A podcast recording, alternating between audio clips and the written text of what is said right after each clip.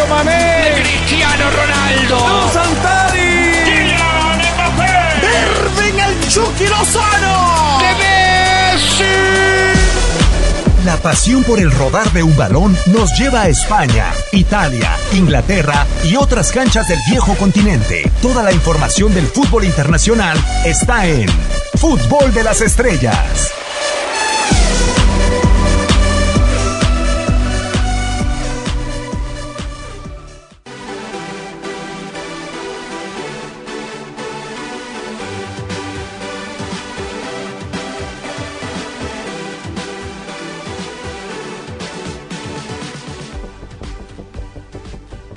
Necesitados de la mejor versión de Leo Messi, carentes de una directiva con credibilidad y hambrientos por la gloria en la Champions League, Barcelona añora el regreso del directivo que construyó a uno de los mejores equipos de la historia.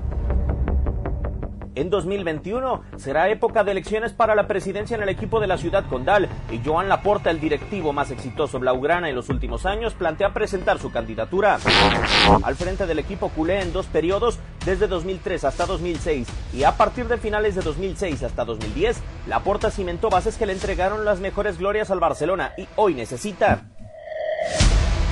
su primer golpe fue en julio del 2003 con la contratación de Ronaldinho, la figura que impulsó el cuadro catalán. Siempre la gente no asociaba mi nombre al Barça.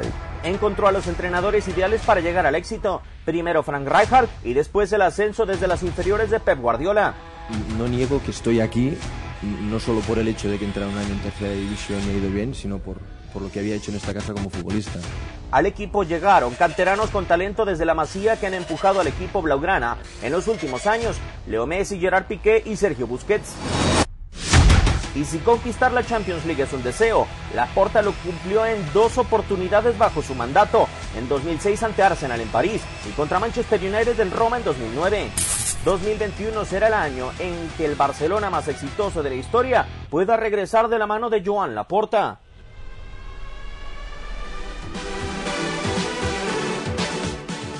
Y así abrimos esta nueva versión del podcast de Fútbol de las Estrellas. Las palabras de Joan Laporta como que simbraron medianamente. José Hernández, un placer saludarte de nueva cuenta en este podcast de Fútbol de las Estrellas. La situación que tiene el Barcelona.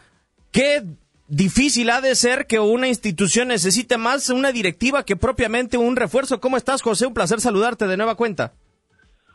¿Qué tal, eh, Diego? Un saludo para ti y también para toda la gente que nos escucha a través del podcast de Fútbol en las Estrellas. Gustados estar con todos ustedes. Sí, eh, qué feo, ¿no? Qué, qué, qué triste que en el Barcelona se esté esperanzado en, el cambio de la dirigencia, en, la, el cambio de la presidencia para tratar de sacar el barco adelante y no hablar de refuerzos ni de temas futbolísticos, sino más del caos interno que existe en el Fútbol Club Barcelona. Totalmente de acuerdo. Hugo Salcedo, ¿cómo estás? Un placer saludarte. ¿Podemos catalogar a Joan Laporta como el directivo ideal para levantar este Barcelona si nos referimos a Champions, si nos referimos a la mejor versión de Leo Messi, si nos referimos también a refuerzos? ¿Cómo estás, Hugo? Muy bien, Diego, es un gusto saludarte, igual por supuesto a José, a toda la gente que nos escucha. Yo pensaría que sí, sin duda, porque si bien es cierto, como todos los directivos a lo largo de la historia del fútbol, en algún momento le tenemos que recordar etapas que no son gloriosas, que no son tan exitosas, las tuvo evidentemente Joan Laporta, pues son más los triunfos, son más los buenos recuerdos, son más las buenas decisiones que ha tenido lo de Ronaldinho y lo de Rijkaard y posteriormente lo de Pep Guardiola, las eh, ligas de campeones conseguidas, la experiencia que tiene, el cariño que la gran mayoría de los aficionados del Barcelona le tienen, el gran recuerdo, pues a mí me hacen pensar que sí, que sin duda en este momento y sobre todo recordando los fracasos recientes que ha tenido en Liga de Campeones, es el gran hombre como para devolverle al Barcelona esa grandeza que durante los últimos años nos demostró y que en definitiva se ha perdido en estas últimas ediciones en el gran proyecto que se llama Liga de Campeones, porque después en la Liga de España va a seguir peleando, no tengo ninguna duda, mientras lo tenga Lionel Messi, ya con esa sola pieza es capaz el cuadro blaugrana de darle pelea a cualquiera de los equipos, pero después está claro que el escenario europeo le ha quedado grande y para ello un hombre que tiene experiencia y que, insisto, además tiene el reconocimiento de la gran mayoría de los aficionados, una afición que por esos mismos logros se ha hecho tan exigente en los últimos años. Desde tu punto de vista, José, digo, parece que Joan Laporta en su momento solucionó todas y cada una de las alternativas, refuerzos, cantera, directiva, también un orden dentro de la, de la organización como tal. ¿Cuál es el área que para ti debería de llegar a atacar Laporta si es que tuviera la presidencia para el próximo verano? El, poner orden interno, el llevar gente de confianza, me parece que es lo más importante para él. Es un, un expresidente que tiene eh, mucho carisma, que es muy querido, como decía Hugo, eh, y aprovecho para saludarlo también, muy querido por, por el Barcelona, por los grandes, grandes éxitos que consiguió. Y además me parece que el proyecto que trae ahora es un proyecto inteligente, atractivo. Eh, él piensa piensa contar con, con, Xavi Hernández como nuevo director técnico, piensa llevar a Carles Puyol como, como director deportivo, entonces está, está rodeando, como te decía yo, de, gente de mucha confianza. El tema también no se nos olvide que, que en aquella salida de la puerta hubo un problema financiero con el club y con el nuevo presidente en aquella época que era Sandro Rosell. Entonces también trae un poquito de, de, de, un tema oscuro, si, por lo, si lo podemos decir de esa manera, por la manera como se manejaron los, los, fondos económicos del Barcelona, ¿no? Sí, no fue la manera más acertada de manejar el Barcelona y sobre todo al momento de comprar y vender jugadores con el conjunto catalán. A mí lo que me, me importa más, o sobre todo creo que ahora le duele más en el tema cancha al Barcelona, Hugo, es buscar un sucesor de Lionel Messi y creo que en eso fue experto. No sé si se acomodaron los astros para Joan Laporta, pero fue experto en tener a Ronaldinho, en llevar a, Ronaldinho, pero también tener en la cantera un tipo y de descubrirlo como Lionel Messi, que es cierto que ya había llegado, pero que le supieron dar cabida porque en su momento también la Juventus estuvo interesado en él y supo encauzar ese gran relevo que ahora también necesita Barcelona. Completamente de acuerdo, Diego. Y de hecho, para mí, ahí se tiene que concentrar concentrar, perdón, el proyecto de cualquiera que sea el presidente. Lionel Messi tiene 33 años. Sabemos el cuidado personal que ha tenido en su carrera, en donde solamente algunas lesiones musculares en el principio, pero después difícilmente es un jugador propenso a la lesión por lo mismo, por el cuidado que ha tenido durante toda esa brillantísima carrera. Pero 33 años ya necesariamente te obligan como directiva, la que está o la que entre, a pensar en un plan de renovación. ¿Quién va a ser el sustituto? Imagínense nada más el proyecto que se le va a presentar a cualquiera que sea elegido el próximo presidente, reemplazar al mejor jugador en la historia del Barcelona y uno de los tres seguramente mejores en la historia de este deporte. Pareciera incluso una situación muy difícil de, de llevar a cabo, pero lo tienen que hacer. Todavía Lionel Messi nos va a dar un par de muy buenas temporadas, pero ya en algún momento necesariamente tiene que llegar el plan de renovación y ese sin duda va a ser el gran objetivo, como lo hizo en su momento con Ronaldinho, llevándolo a la institución, porque se supone que ese gran 10 iba a ser Juan Román Riquelme, solamente Riquelme duró una temporada, salió por la puerta de atrás porque realmente no fueron muchos los momentos brillantes que le dejó al Barcelona por diversas circunstancias, principalmente porque Luis Vangal no lo quería en la institución, porque él no lo había pedido, pero después la decisión de haber llevado a Ronaldinho lo dejó marcado a él, al fútbol, al Barcelona, a prácticamente todos de manera positiva, así es que me parece que ahí debería de concentrarse el, el proyecto del próximo eh, presidente del Barcelona. Lo de Joan Laporte me queda muy marcado lo que señalas, José, el tema de contar con gente de confianza, que es precisamente la generación que él encausó como futbolistas, ahora como posibles dirigentes. Quitar a Erika Vidal, el tema de Quique Setién, pero tengo una, una pregunta, porque también Joan Laporta permitió que se fuera Ronaldinho, también abrió la puerta para que se limpiara el Barcelona cuando era necesario. ¿Ves esa necesidad y en ese carácter en Xavi Hernández como para organizar de nuevo un equipo desde dentro en el tema cancha, es decir, limpiar al Barcelona de nuevo?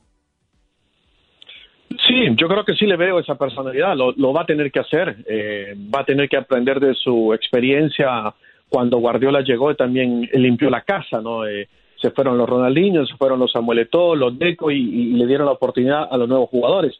Creo que Xavi se va, se va a apoyar mucho también en la función de, de Carles Puyol, ¿no? Porque los dos van a ser lo que van a terminar armando el equipo. Eh, estoy de acuerdo con, con, Hugo, ya sea la, la, dirigencia de ahora o la próxima, se tiene que enfocar en buscar, si es que existe, un reemplazo para Lionel Messi.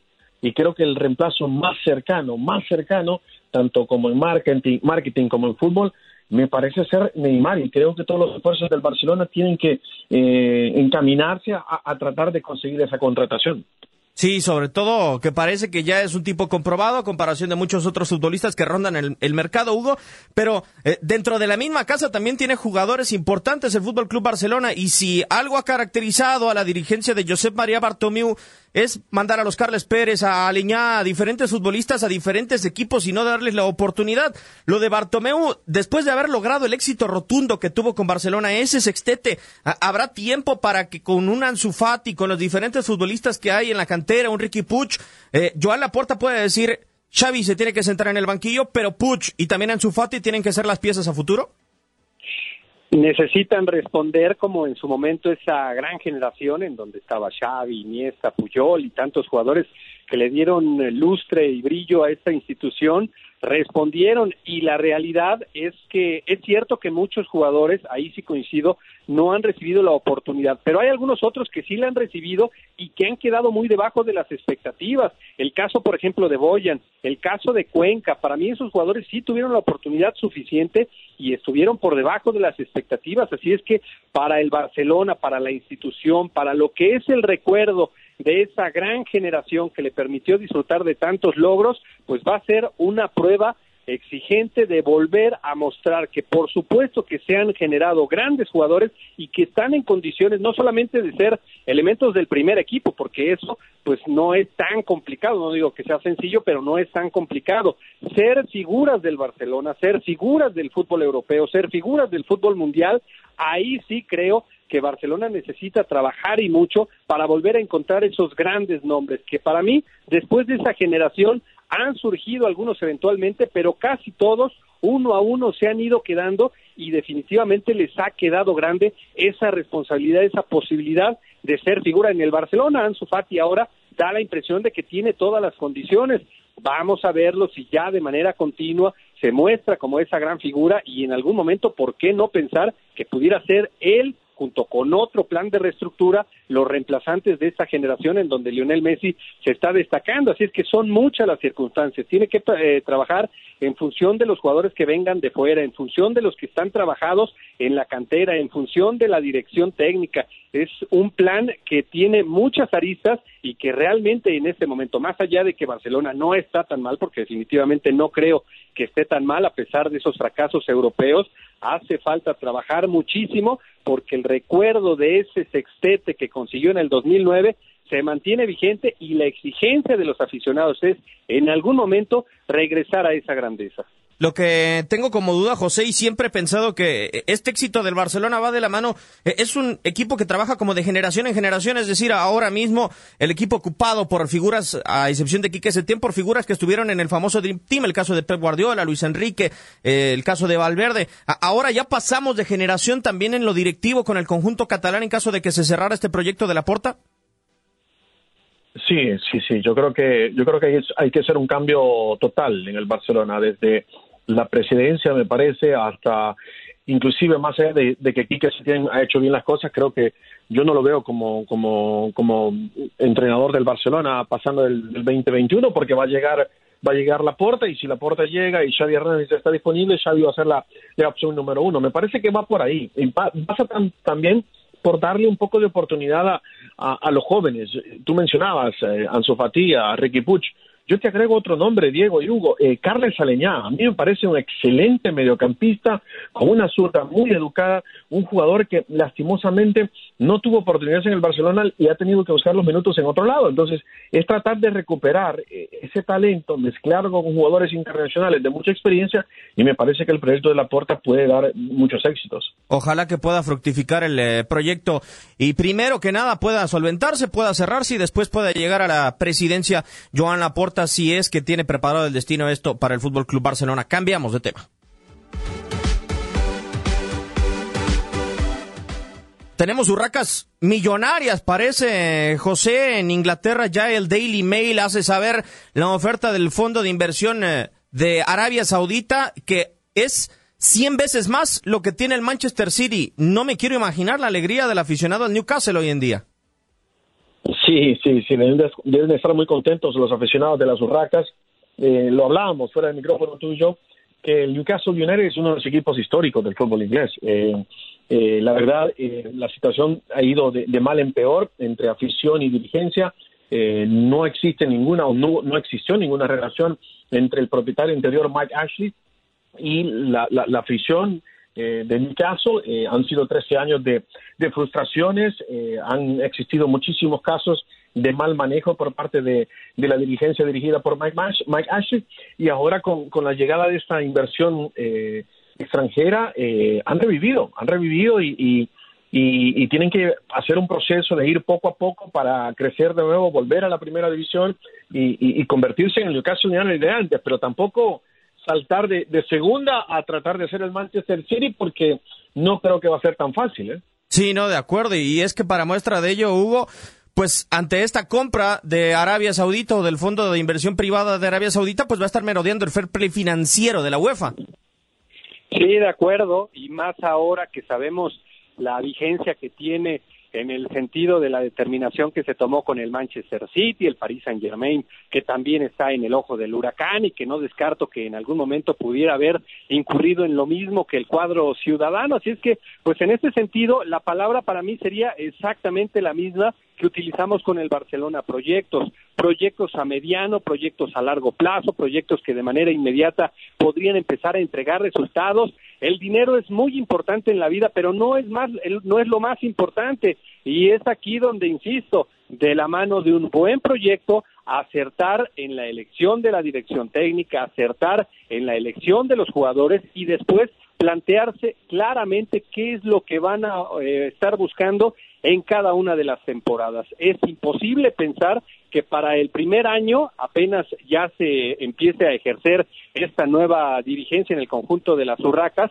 vayan a ser campeones de la Premier. Imposible, hay que recordar más o menos cuál fue el proceso del Chelsea cuando los compra Roman Abramovich, posteriormente del Manchester City. No es sencillo y más competir con estructuras que ya en este momento están absolutamente consolidadas en el fútbol de la Premier, ni hablemos del fútbol europeo. Así es que es muy importante, pero después será también igualmente importante la elección de quién va a comandar ese proyecto, porque esa persona, sabemos, es uno de los millonarios más importantes del planeta, pero después, a nivel fútbol, ¿qué tanto se va a involucrar, si es que se va a involucrar, o va a delegar responsabilidades, que para mí sería lo ideal en este sentido, llevar a gente que sea capacitada, en la medida de las posibilidades, que sea lo más experimentada posible en comandar un proyecto de estas características para que sea exitoso, porque de lo contrario, pues seguramente van a ser, por lo menos en los primeros años, más fracasos que resultados positivos, porque insisto, tampoco es que va a llegar y con todo su dinero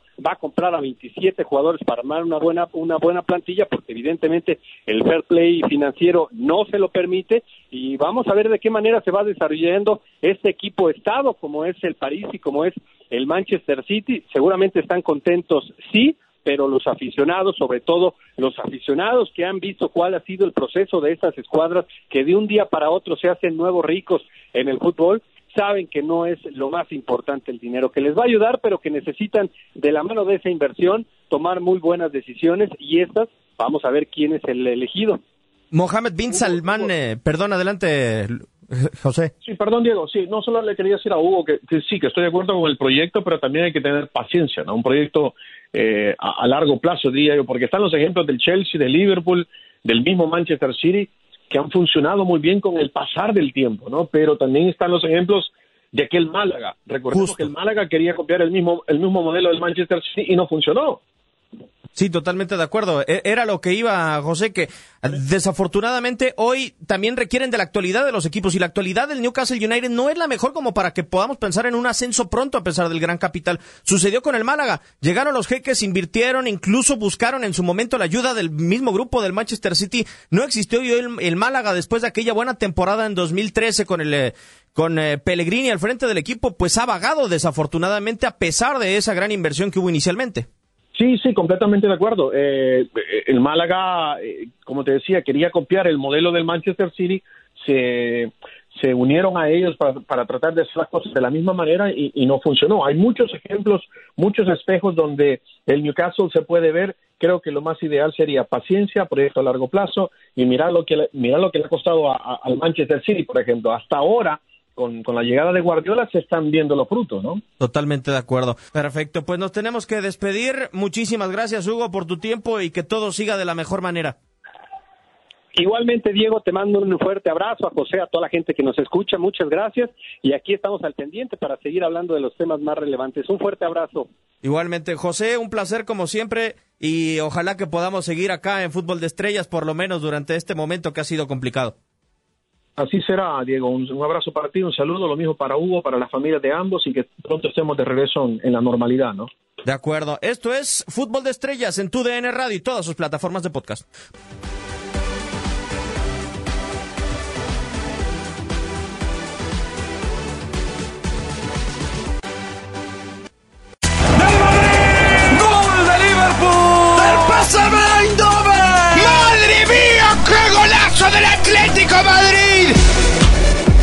Por hoy, el firmamento descansa, pero Fútbol de las Estrellas regresará. Nos escuchamos en la siguiente emisión.